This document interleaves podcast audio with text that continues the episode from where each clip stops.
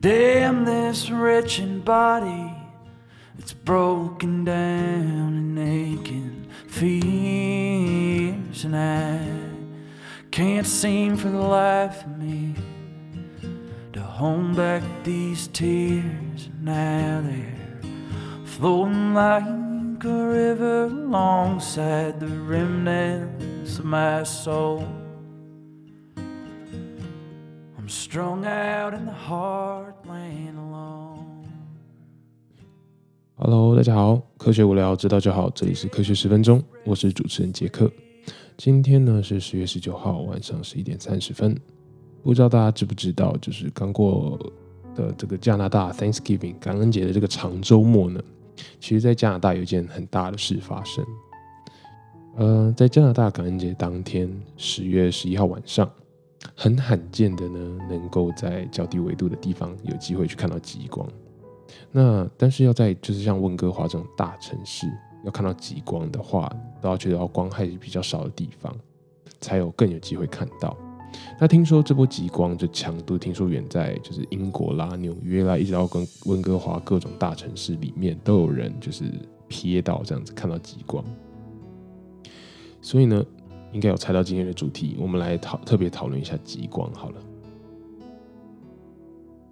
那为什么会有极光呢？极光的英文呢是 aurora，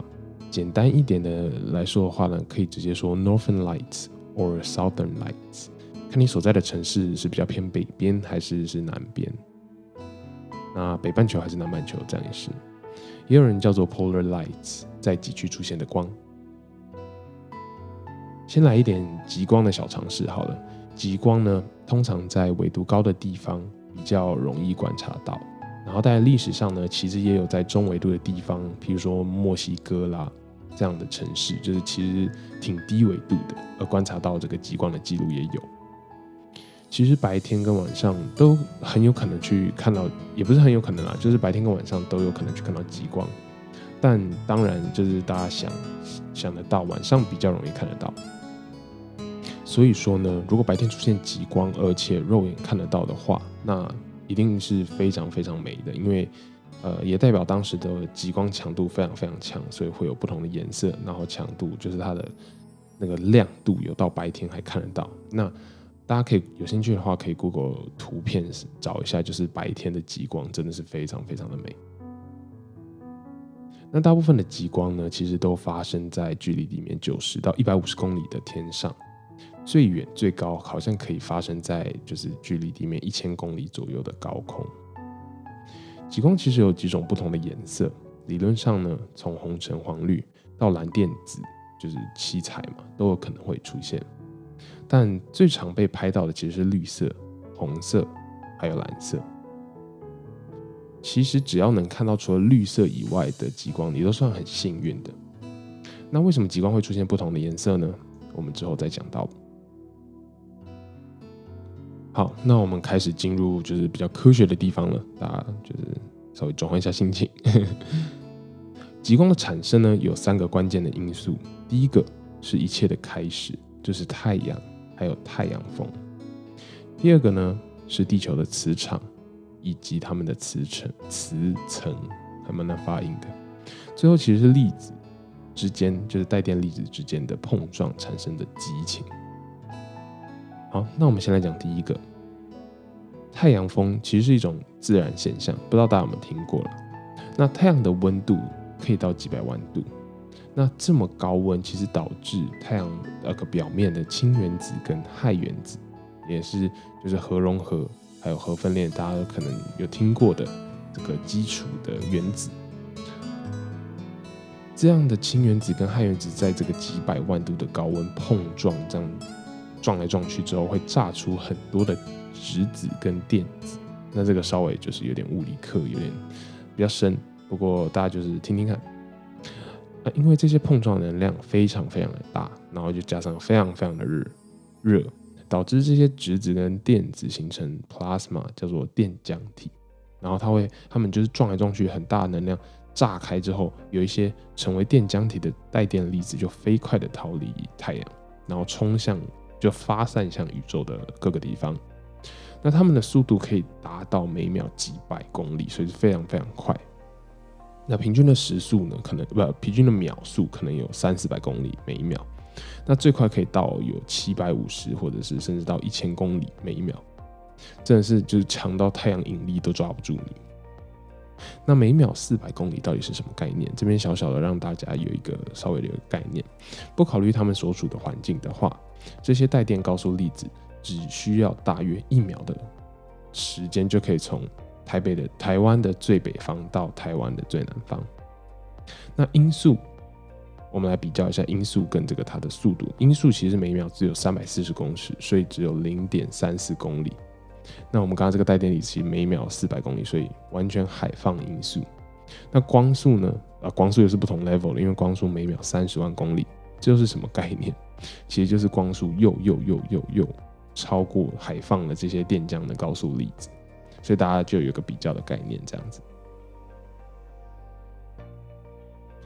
好，那我们说回来，刚刚讲的第二个因素，第二个因素呢，就是。呃，飞到地球的磁场还有磁层这个因素，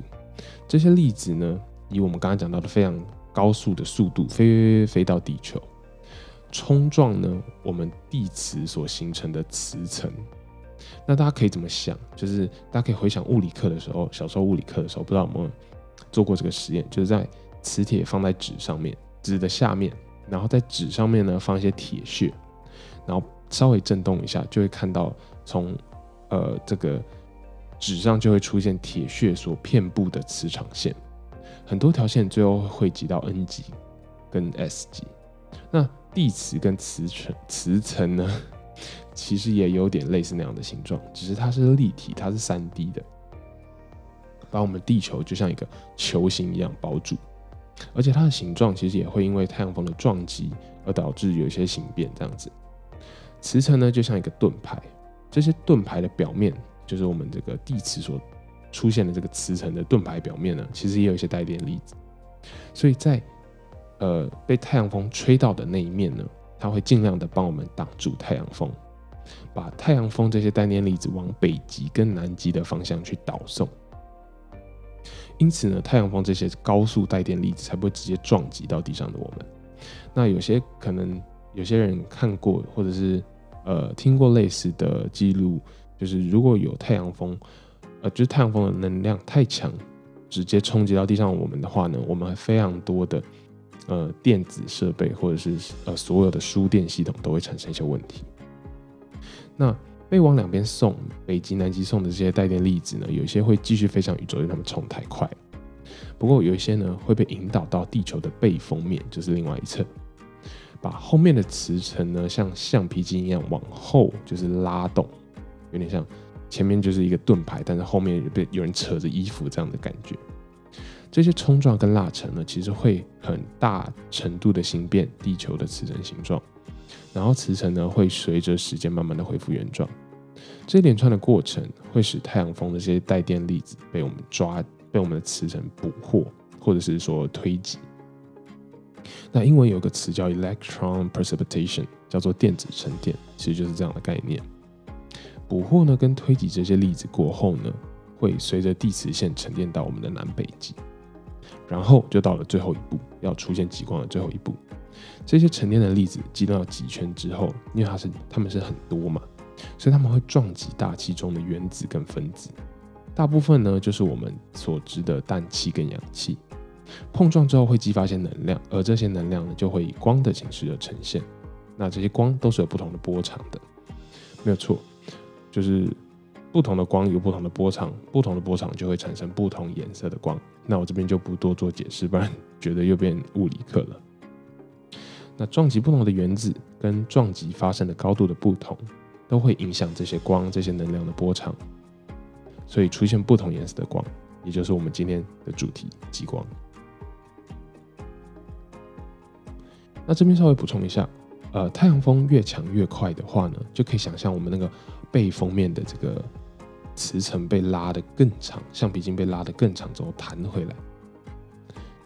弹回来之后呢，就会极光的强度也会越来越强，随着越越强越快的太阳风会造成越强越大的极光。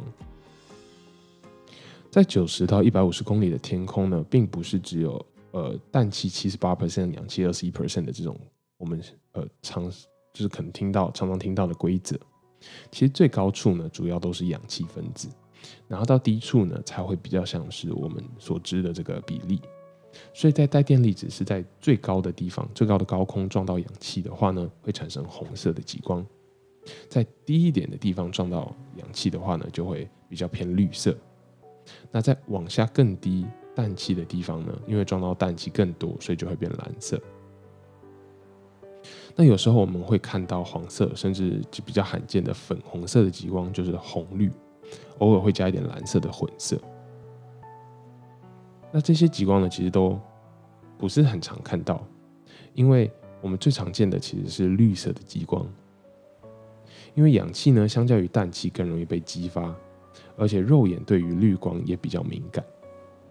所以呢，可以同时看到红、蓝、绿，甚至是粉红色的极光，就代表你非常非常的幸运，可以看到不从高空到低空各种不同比例混合混合而成的极光。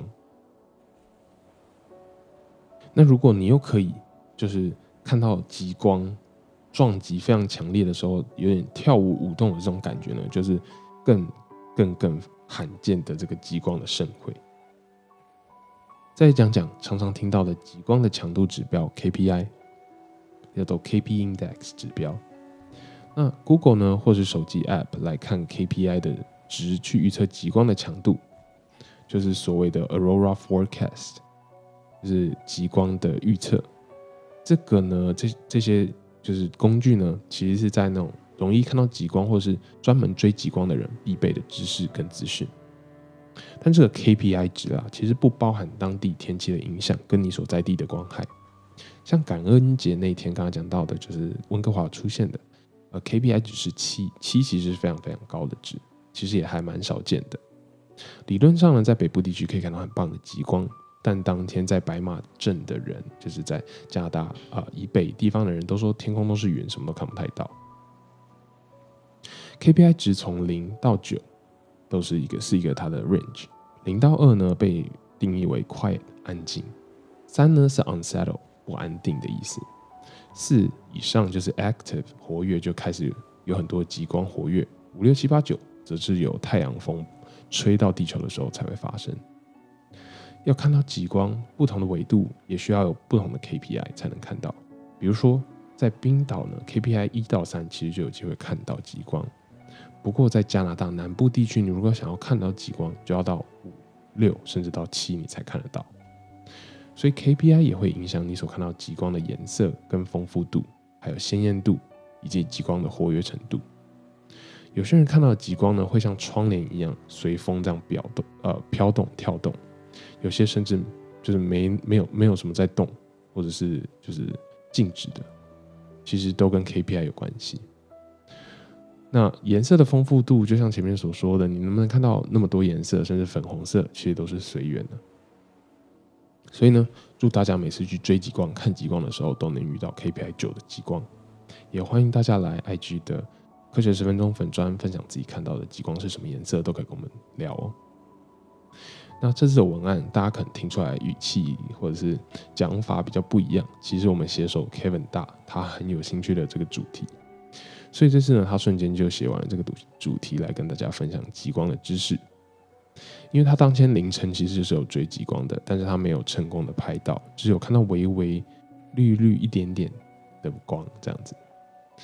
不过我想分享另外一个故事，是我在黄刀镇去看极光的时候发生的。如果大家有机会去的话，或者是白马镇啦，不管是反正就是高纬度的地方，都要稍微注意一个点，就是真的冷到不行，要穿的很保暖之外呢，一定要帮手机或者相机穿保暖衣，或是放暖暖包，不然会像我一样，导说有极光可以去外面拍照，要冲出去的时候，相机跟手机因为过冷，在一分钟内你的电池就死掉，就会关机，所以呢，只好来回。一下到暖炉去暖手，然后开机，然后跑出去拍两三张 又死掉，再冲到火炉旁边。不过极光真的是非常美的东西，而且我希希望大家都可以就是都可以看到紫爆的极光，也希望大家都一生都去看一次这样子。